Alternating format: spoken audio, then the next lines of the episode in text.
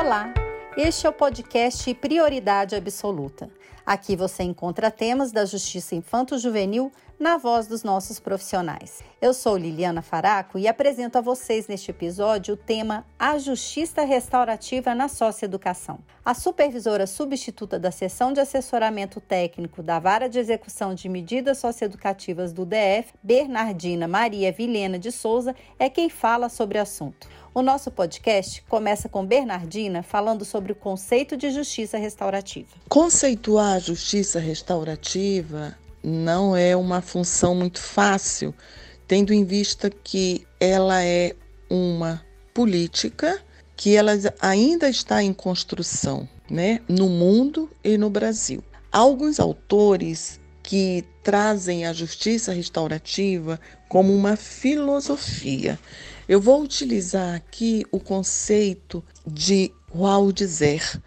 É um autor norte-americano, ele é professor e ele é um dos pioneiros da justiça restaurativa na Universidade da Virgínia, Estados Unidos. E ele criou e dirigiu a iniciativa do Centro de Justiça Comunitária, que foi o primeiro programa de reconciliação entre vítimas e infratores dos Estados Unidos. Então, o professor Zer, ele diz a justiça restaurativa é um conjunto de princípios, ela é uma filosofia e também ela é um modo de tratar as ofensas de forma dialógica ele traz nesse esboço, nesse conceito, ele traz alguns focos que são importantes para a justiça restaurativa. Ele diz que a justiça restaurativa, ela tem foco nos danos e consequentes necessidades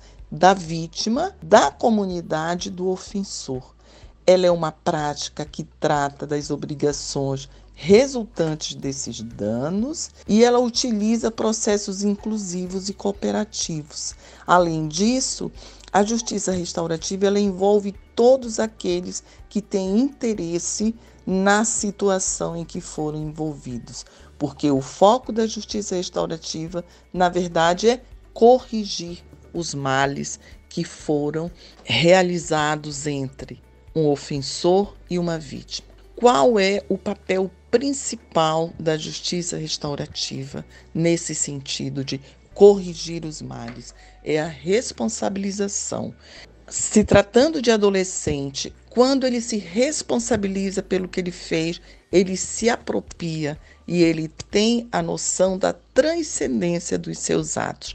Então, o foco da JR, como chamamos, é a responsabilização do ofensor e a reparação da vítima. É importante destacar que essa forma de resolver não é o crime, as ofensas, elas nasceram dessa inspiração de povos indígenas tanto da Nova Zelândia quanto do Canadá, como dos Estados Unidos. Então, essas nações do Canadá e os povos maori da Nova Zelândia, eles nos inspiraram, tá, com as suas práticas, ao que hoje nós chamamos de práticas restaurativas.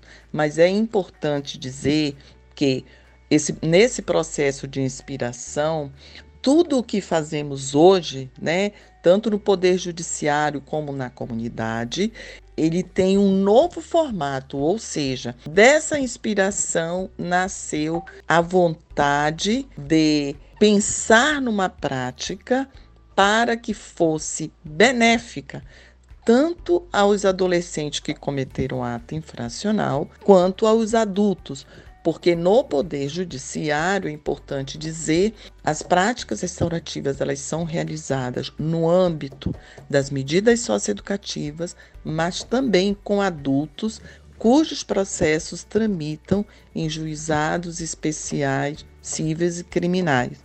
Uma das primeiras experiências de justiça restaurativa foi no Distrito Federal.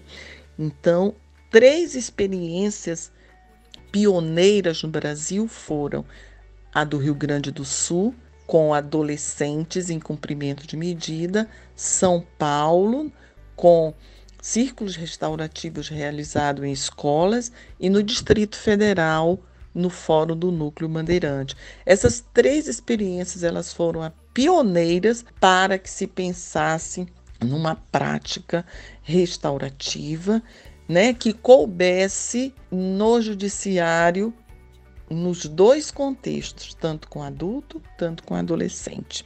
Hoje é importante dizer que a justiça restaurativa ela ela é uma prática robusta e tem também uma base legal, porque hoje o CNJ ele tem uma resolução, que é a resolução 225, tá? de 31 de maio de 2016, onde está estabelecida a Política Nacional de Justiça Restaurativa no âmbito do Poder Judiciário.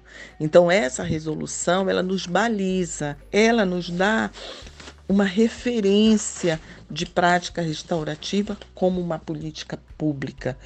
E ela também normatiza alguns procedimentos. Uma outra legislação é o SINASE, no capítulo 1 do artigo 35, ele traz que a execução das medidas socioeducativas reger-se-á pelos seguintes princípios: legalidade, não podendo adolescente receber tratamento mais gravoso conferido ao adulto, excepcionalidade e prioridade a práticas ou medidas que sejam restaurativas e, sempre que possível, atendam às necessidades das vítimas.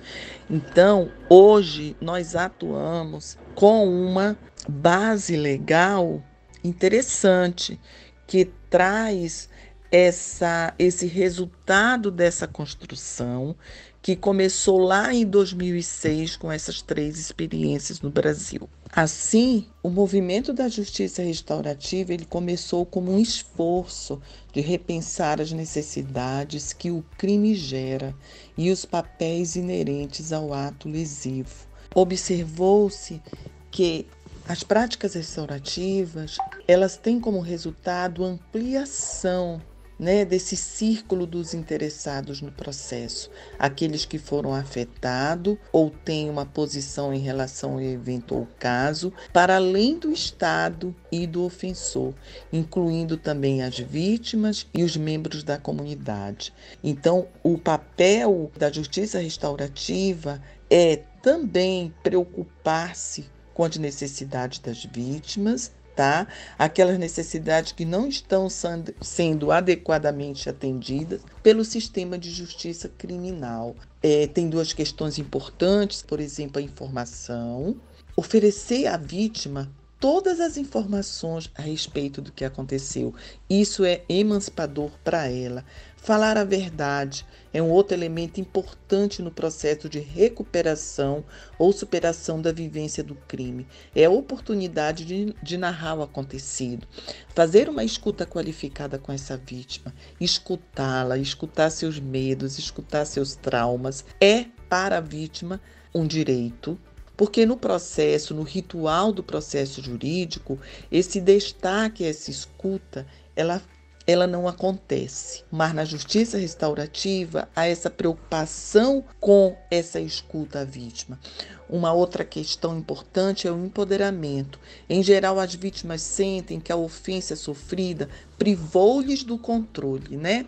Controle sobre sua propriedade, seu corpo, suas emoções, seus sonhos. Então, quando a ela é dada a oportunidade de ela falar sobre o que aconteceu e ser reparado no que aconteceu, o processo de empoderamento para ela é real. Uma outra, agora a questão com os ofensores. Os ofensores, o segundo maior foco de preocupação que motiva a justiça restaurativa é a responsabilidade do ofensor. O sistema de justiça penal se preocupa com responsabilizar os ofensores mas isso significa garantir que recebam a punição que merecem, né? O Estado, com suas leis, ele aplica a medida socioeducativa de acordo com o ato cometido. Então, o processo ele pouco estimula o ofensor a compreender as consequências dos seus atos. Quando ele passa pelo processo de responsabilização, ele faz uma relação com a vítima ele faz o exercício empático. O que a gente chama de exercício empático é se colocar no lugar da vítima. O que essa vítima sofreu? Esse exercício empático é o início do processo reflexivo do jovem, mas para isso o jovem tem que ter voluntariedade.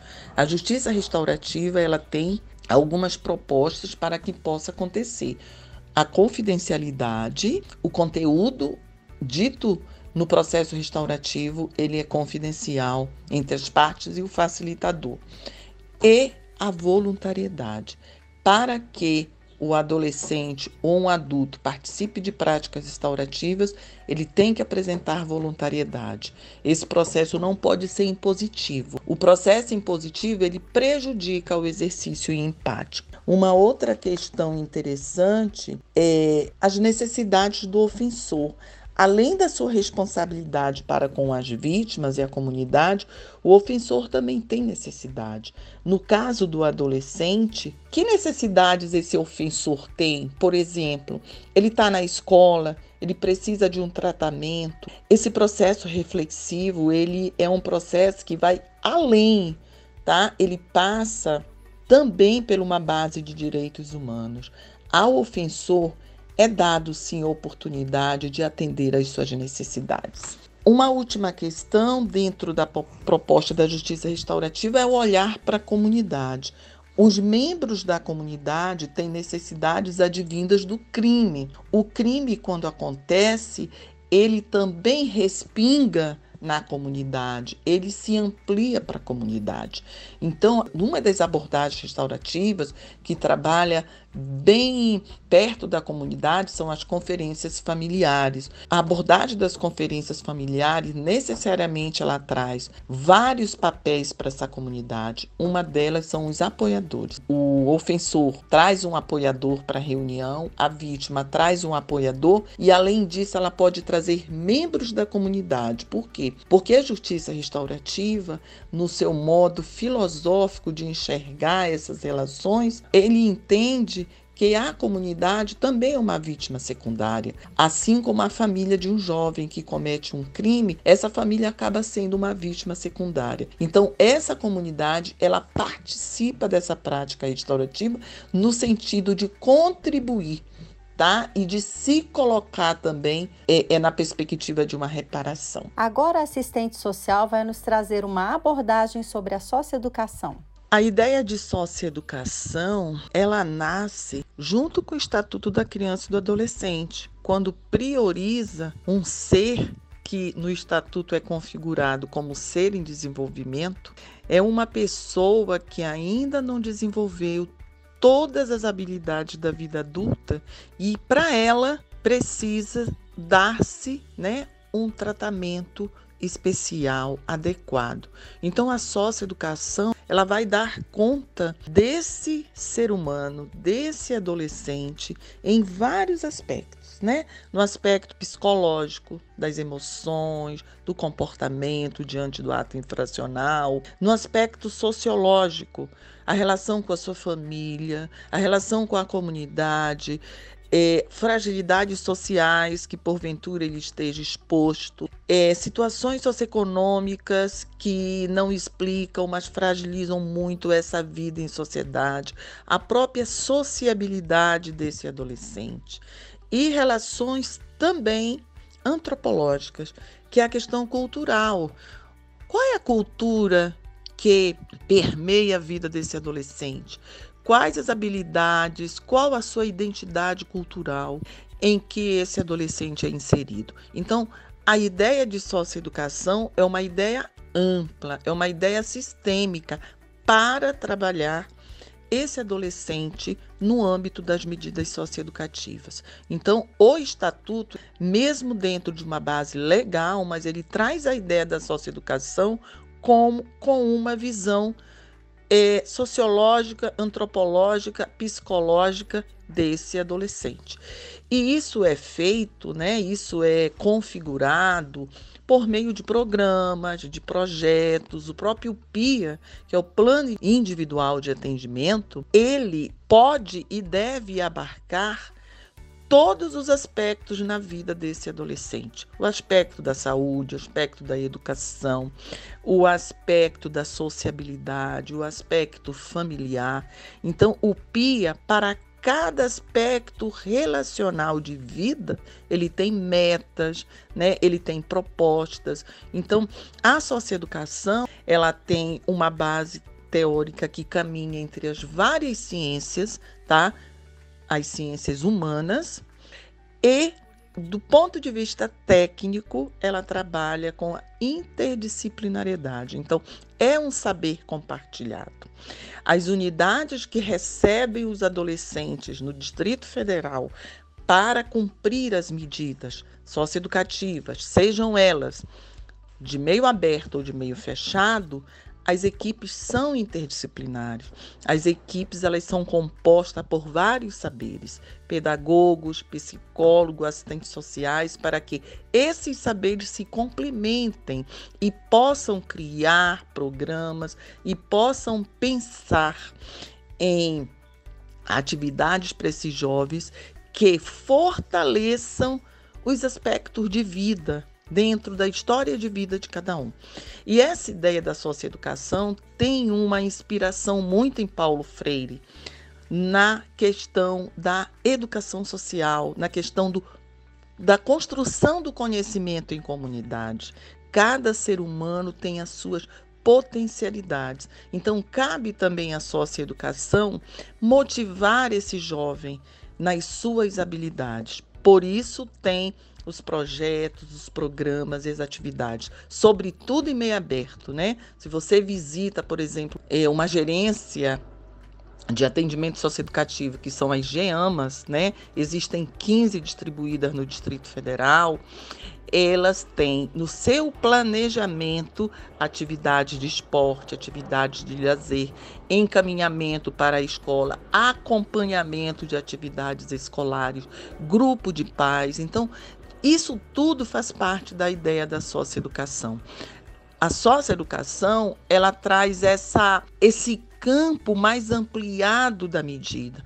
A medida socioeducativa, ela tem é, dois caminhos, o caminho jurídico, o, o aspecto punitivo da medida, mas ela tem o aspecto educativo. Então, para aplicação de medida socioeducativa, segundo o artigo 113 do Estatuto, a autoridade judiciária, ou seja, o magistrado, ele deve levar em conta a obrigatoriedade das necessidades pedagógicas de cada jovem. Ele prefere aquelas que visem ao fortalecimento dos vínculos familiares e comunitários. Então, o magistrado que trabalha com as medidas socioeducativas lá no conhecimento, no início do processo, seja a, o magistrado que acompanha a execução das medidas socioeducativas, esse magistrado ele tem uma sensibilidade e ele tem uma expertise na hora da aplicação e do acompanhamento, porque ele sabe que o critério da necessidade pedagógica de uma medida socioeducativa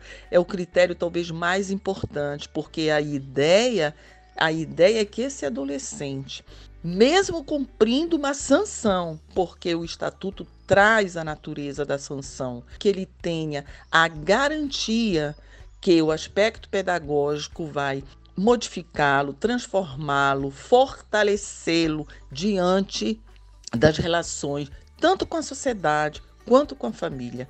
Para compreendermos o sistema socioeducativo, vamos falar dos tipos de medidas socioeducativas sob os aspectos punitivo e pedagógico. As medidas socioeducativas, elas estão colocadas no artigo 112 do Estatuto da Criança e do Adolescente. Artigo 112. Verificada a prática de ato infracional, a autoridade competente poderá aplicar ao adolescente as seguintes medidas. Então, as medidas socioeducativas são advertência, obrigação de reparar o dano, prestação de serviços à comunidade, liberdade assistida, inserção em regime de semiliberdade, internação em estabelecimento educacional. Qualquer uma das previstas no artigo 101, que são as medidas protetivas. A medida aplicada ao adolescente levará em conta sua capacidade de cumpri-la, as circunstâncias e a gravidade da infração. Então, as medidas socioeducativas, elas são divididas, né? em meio aberto e em meio fechado. Em meio aberto, as medidas de liberdade assistida, prestação de serviço à comunidade, obrigação de reparar o dano e advertência. E as medidas privativas de liberdade são as de internação e as de semi-liberdade. A de internação, adolescente fica privado da sua liberdade em unidade de internação por três anos. A semi-liberdade, o jovem fica institucionalizado também em unidade de semi-liberdade, mas aos finais de semana ele tem as saídas para visitar a família. Essa medida de semi-liberdade é uma medida muito interessante porque ela prioriza a relação com a família. Alguns autores estudiosos da socioeducação eles trazem esse entendimento de que é uma medida completa, mas ela precisa ter estrutura, porque o adolescente é necessário a ele que ele tenha essa família para acolhê-lo aos finais de semana. E esse, esse acolhimento ele se faz também como forma de acompanhar o que esse adolescente está participando durante a semana na semi-liberdade. E de segunda a sexta ele é obrigado a estudar e participar das atividades propostas pela unidade de semi-liberdade conforme seu planejamento. Além disso, alguns aspectos de saúde em que o adolescente tenha necessidade são encaminhados para a rede de atendimento. Né? Como tratamento odontológico, como tratamento para uso indevido de droga, que eles são encaminhados aos CAPs, né? E tratamento preventivo, porque esses adolescentes também participam de palestra é, que tem como tema é, uso indevido de droga, se for um caso de comunicação, que é uma questão que é muito recorrente nas unidades, porque os adolescentes eles ficam é, convivendo durante a semana toda e ali cada um com a sua identidade, cada um com a sua cultura, cada um com sua história de vida.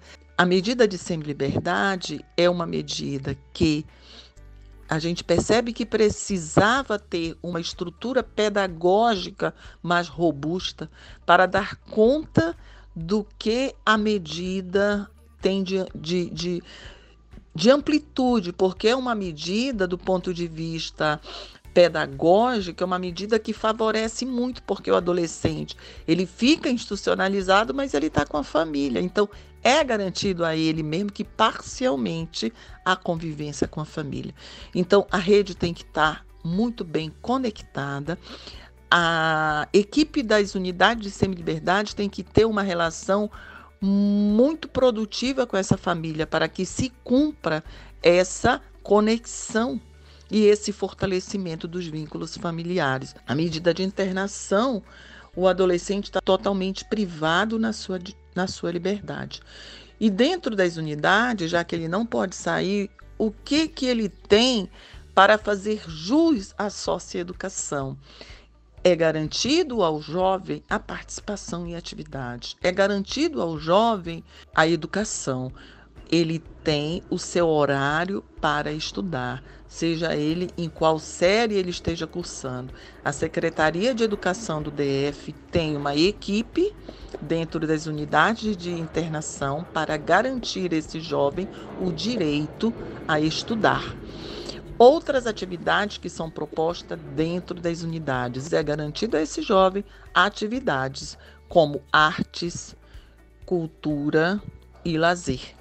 Então, hoje no GDF, o GDF, pela Secretaria é, da, de Cidadania, a SEJUS, garante em todas as, as unidades de internação uma equipe interdisciplinar para fazer jus a essa proposta pedagógica.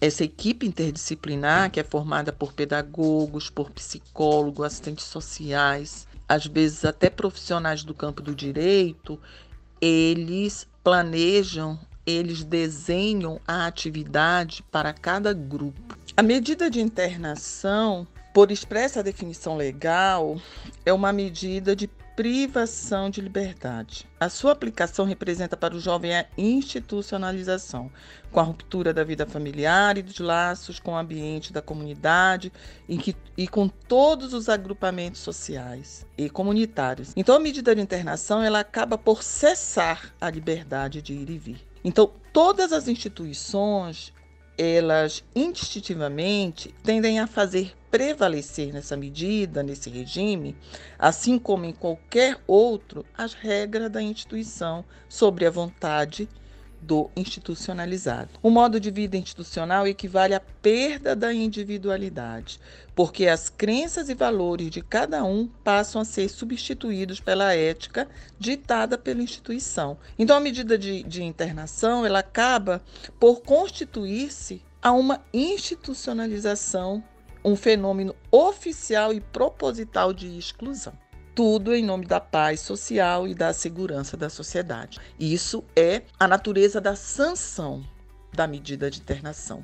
Agora vamos saber como a justiça restaurativa pode auxiliar no cumprimento dos objetivos das medidas socioeducativas. O SINASE, no capítulo 1, quando ele fala das disposições gerais e dos objetivos das medidas socioeducativas, ele destaca no parágrafo 1, a responsabilização do adolescente quanto às consequências lesivas do ato infracional, sempre que possível, incentivando a sua reparação.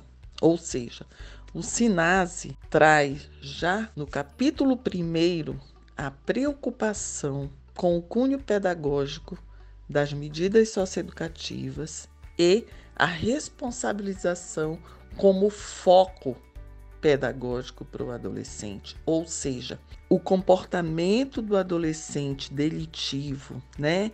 A conduta antissocial, agressiva e a, a violação da lei, ela não é só mais um conhecimento isolado ou um conhecimento colocado apenas no contexto é, penal, né? na cultura penalista, na cultura sancionatória. Se o jovem apresentar durante o cumprimento da medida disposição, habilidade, voluntariedade para refletir sobre o ato e, como consequência dessa reflexão, apresentar o desejo de reparar a vítima, ele participa de práticas restaurativas e cumpre esse papel pedagógico que tem a medida socioeducativa, que é a responsabilização do adolescente quanto às consequências lesivas do ato infracional.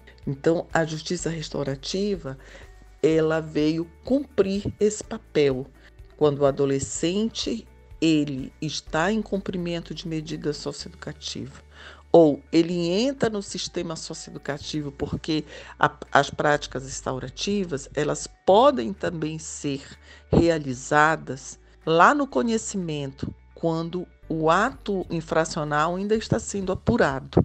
Ela cabe à prática restaurativa, ela cabe nesse momento, mas também cabe na execução. Na execução, o adolescente já tem uma medida, mas isso tá? Não impede que ele se responsabilize e repare a vítima. Então, o ato infracional, ele tem que ser trabalhado com o adolescente nesse sentido, de fazer a coisa certa e de consertar o que foi feito. A servidora explica em quais situações as práticas restaurativas podem ser aplicadas na socioeducação. As práticas restaurativas, elas podem ser aplicadas eh, no contexto da socioeducação na execução, quando o adolescente já tem uma medida a ser cumprida, como é o caso da VENCE, que os processos que tramitam são processos de execução. O adolescente já recebeu uma sentença, já recebeu uma medida e a medida já está em execução. As práticas restaurativas podem ser aplicadas nesse contexto, mas também podem ser aplicadas quando o adolescente ainda não tem medida, quando o processo ainda está no conhecimento, né, na apuração. Lá ele pode reparar a vítima diante da reparação à vítima, ele poderia nem receber uma medida, se fosse o caso, ou recebia uma medida, mas uma medida, por exemplo, protetiva, caso ele necessitasse de algum tratamento. É naquele momento antes da sentença que a justiça restaurativa faria o papel da responsabilização e da reparação à vítima. É muito importante destacar que as práticas restaurativas, e a experiência mostra isso, elas podem ser aplicadas nesses dois momentos processuais e em qualquer ato. Nós da Vence, por meio da SEAT, que é a assessoria técnica da Vence, nós trabalhamos com processos que estão tramitando né, na Vence, processos que já têm execução da medida, tanto na internação, quando o adolescente está privado de liberdade, também atuamos com processo que os adolescentes estão cumprindo em meio aberto. Liberdade assistida, prestação de serviço à comunidade. E também já fizemos poucos casos na semi-liberdade. Então, é importante a gente compreender que as práticas restaurativas, elas podem ser aplicadas tanto em atos menos gravosos quanto em atos mais graves. Então, o que define é ela ser realizada ou não ser realizada não é a gravidade do ato, mas sim a capacidade que o jovem tem para reparar a vítima, para falar sobre isso, para conversar sobre isso, para dialogar sobre o que aconteceu. Se o jovem demonstra isso para a equipe técnica, que ele tem essa disposição e essa habilidade e esse desejo de pensar na pessoa que sofreu dano, ele é um potencial é, adolescente para as práticas restaurativas. A medida dele já está acontecendo mas ele precisa apresentar voluntariedade. O desejo de querer fazer, esse é o critério mais importante para que as práticas aconteçam. Ela também conta desde quando e de que forma a Vara de Execução de Medidas Socioeducativas do DF, a VENCE, vem trabalhando com essa modalidade de justiça. No ano de 2015 e 2016, foi elaborado o projeto Práticas Restaurativas e Gestão do Risco no âmbito da Vara de Execução de Medidas Socioeducativas. Esse projeto ele foi implementado inicialmente em unidades de meio aberto. A unidade que foi escolhida para essa experiência piloto foi a unidade de Sobradinho, a GEAMA, que hoje é gerência de atendimento em meio aberto. 112 adolescentes foram é, beneficiados pela atuação das práticas restaurativas no projeto piloto. De 2015 para cá, a SEAT vem atuando nos processos por demanda espontânea, que são esses processos das unidades das gerências de atendimento, mas também processos demandados com decisão judicial da juíza titular. Como eles chegam na SEAT? Eles são avaliados por meio de relatórios. Quando a equipe técnica dessas gerentes, dessas gerências, ela identifica no jovem esses critérios que já foram esclarecidos, sobretudo o critério da voluntariedade, isso é posto em relatório técnico e encaminhado para a vence. A juíza dá vista às partes, o Ministério Público tem se manifestado nos processos de forma muito positiva e a juíza determina que a SEAT realize esse trabalho com a adolescente, tanto de medida meio aberto quanto de medidas de internação. Recentemente, nós realizamos com dois adolescentes e familiares da Unidade de Internação do Recanto das Emas e Unidade de Internação de São Sebastião. Foram casos bastante exitosos, todos dois com ato infracional no contexto familiar. Nesse caso, as práticas restaurativas elas têm uma complexidade maior, porque são relações continuadas. No entanto, a responsabilização, a valorosa construção da comunicação, reconstrução da comunicação são questões importantes quando o ato infracional ele acontece no contexto familiar. Os adolescentes que participaram do projeto piloto foram adolescentes que cumpriam medida, na época, de liberdade assistida e prestação de serviço à comunidade.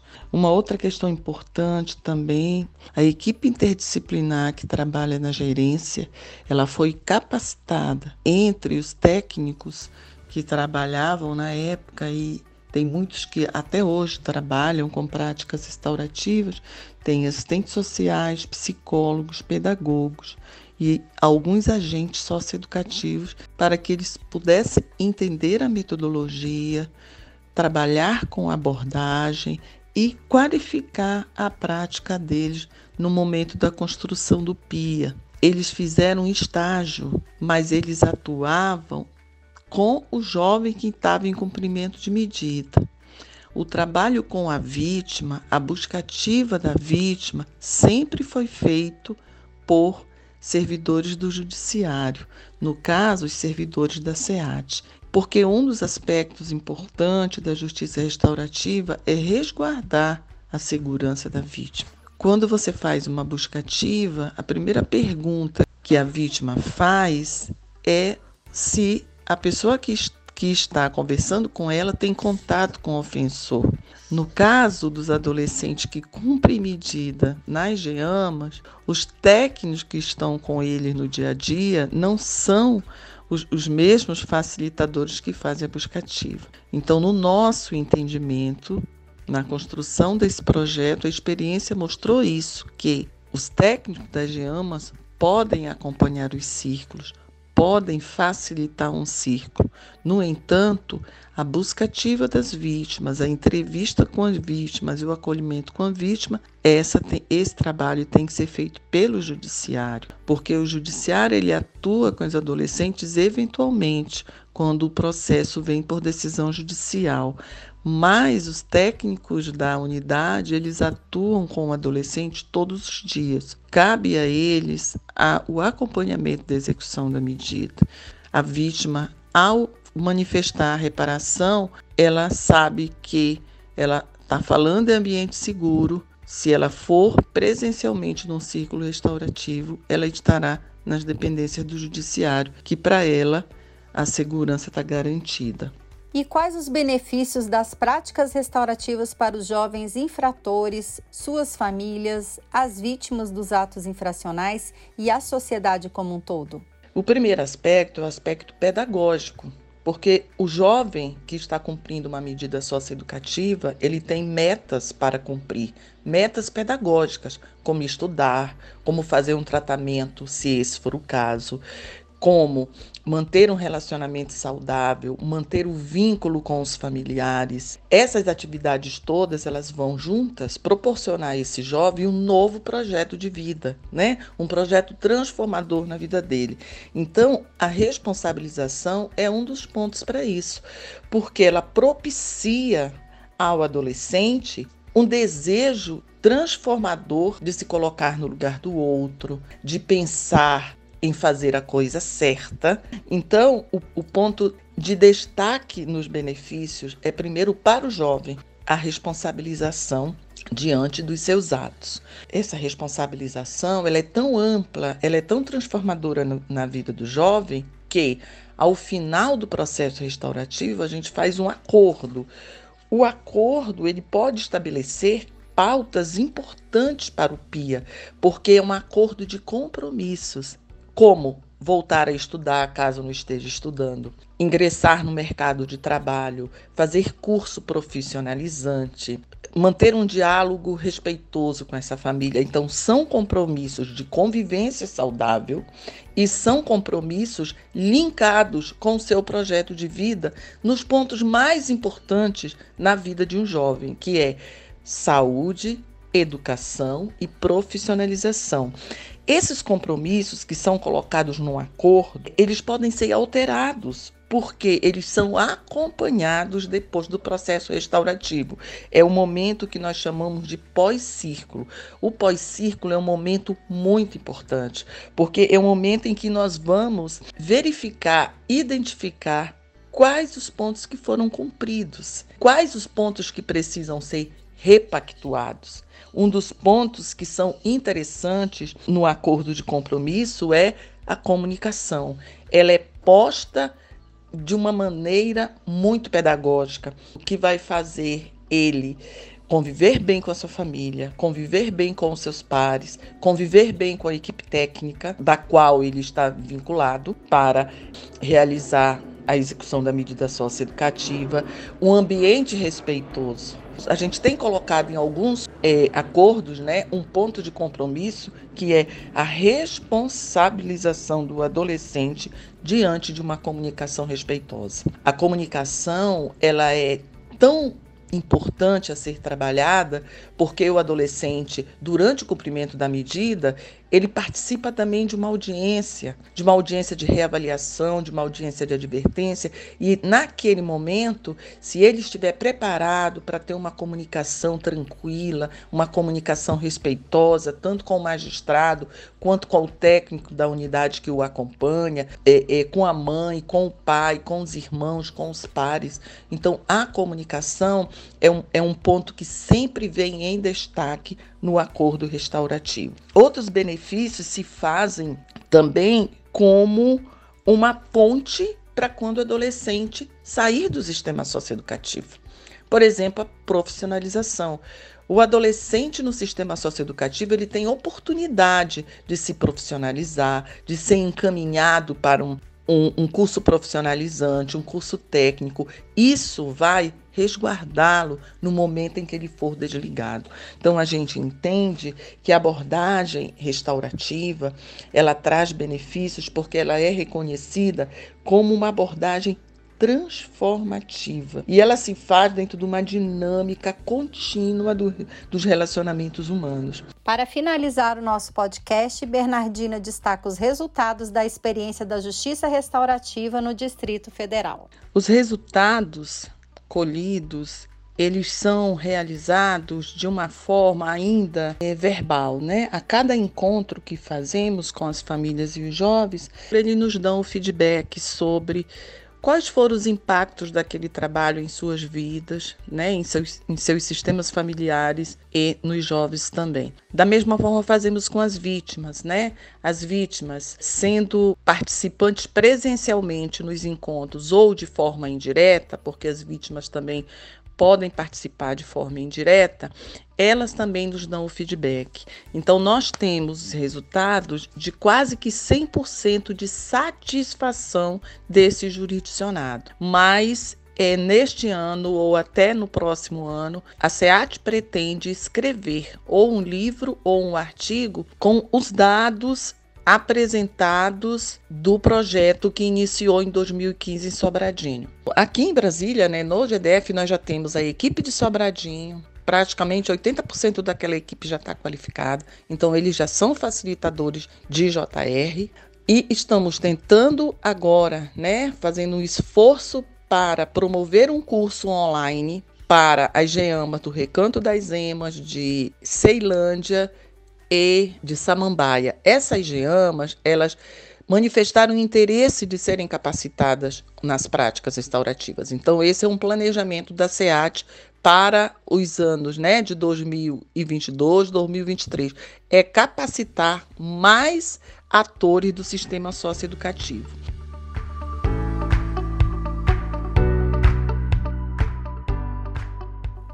O podcast Prioridade Absoluta é uma produção da Seção de Comunicação Institucional da Vara da Infância e da Juventude do Distrito Federal, em parceria com a Assessoria de Comunicação Social do TJDFT. Você encontra mais informações sobre a Justiça Infanto-Juvenil no site e nas redes sociais do Tribunal. Eu fico por aqui e até a próxima edição.